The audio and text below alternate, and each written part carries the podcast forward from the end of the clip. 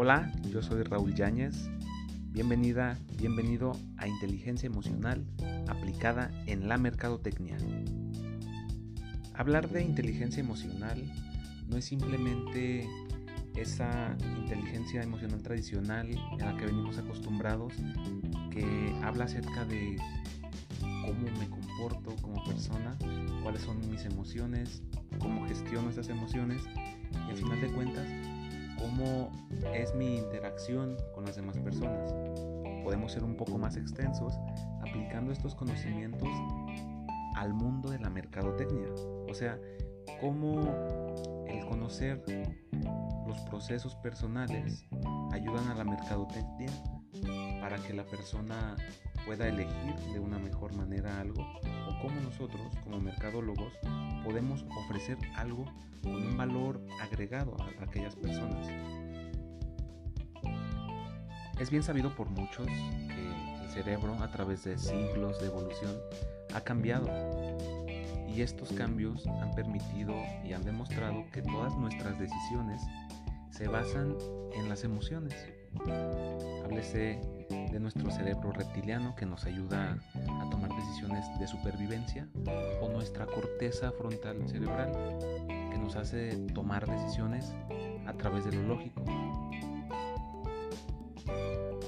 Y entre estas dos capas está la corteza límbica que involucra todas esas emociones que desde niños se han ido formando hasta dar como resultado lo que somos ahora.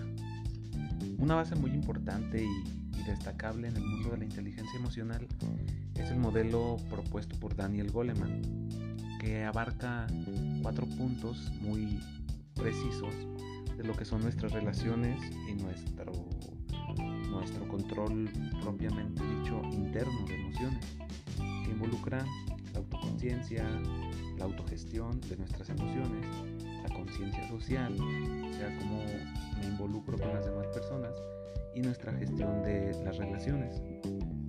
A final de cuentas, cómo nuestras relaciones nos permiten involucrarnos con los demás en el largo plazo.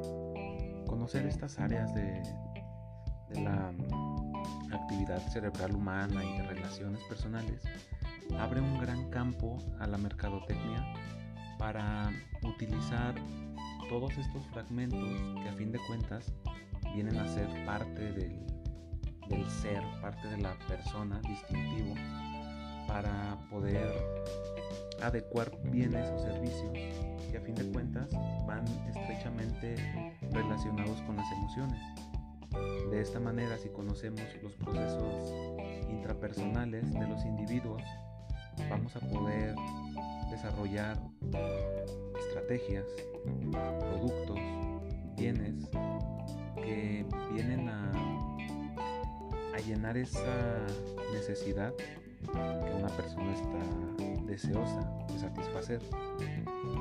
Aunque en el intento de satisfacer esas necesidades, sabemos que no todas las personas son abiertas o sinceras porque desconocen que existe la posibilidad de definir cada emoción, de ponerle un nombre. Y eso nos deja un poco a la deriva, en cierto sentido, al no saber qué es lo que la gente quiere en realidad. Porque en primer lugar, no han definido ni le han puesto un nombre a alguna emoción. Aunque a nivel interpersonal, a nivel de grupos, el trabajo que tenemos como mercadólogos es ser empáticos con las personas, o sea, saber que están deseosas de satisfacer una necesidad personal, pero que al mismo tiempo los involucre con un grupo de personas.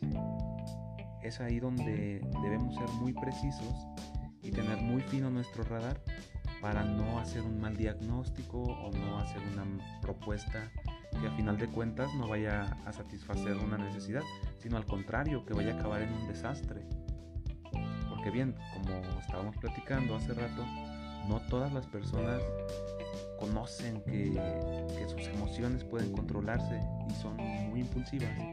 Entonces ahí entramos nosotros como mercadólogos. Y bien, la correcta gestión de la inteligencia emocional nos va a garantizar que podamos trabajar en armonía con emociones, productos y grupos de personas. Eso fue todo por hoy. Hasta la próxima.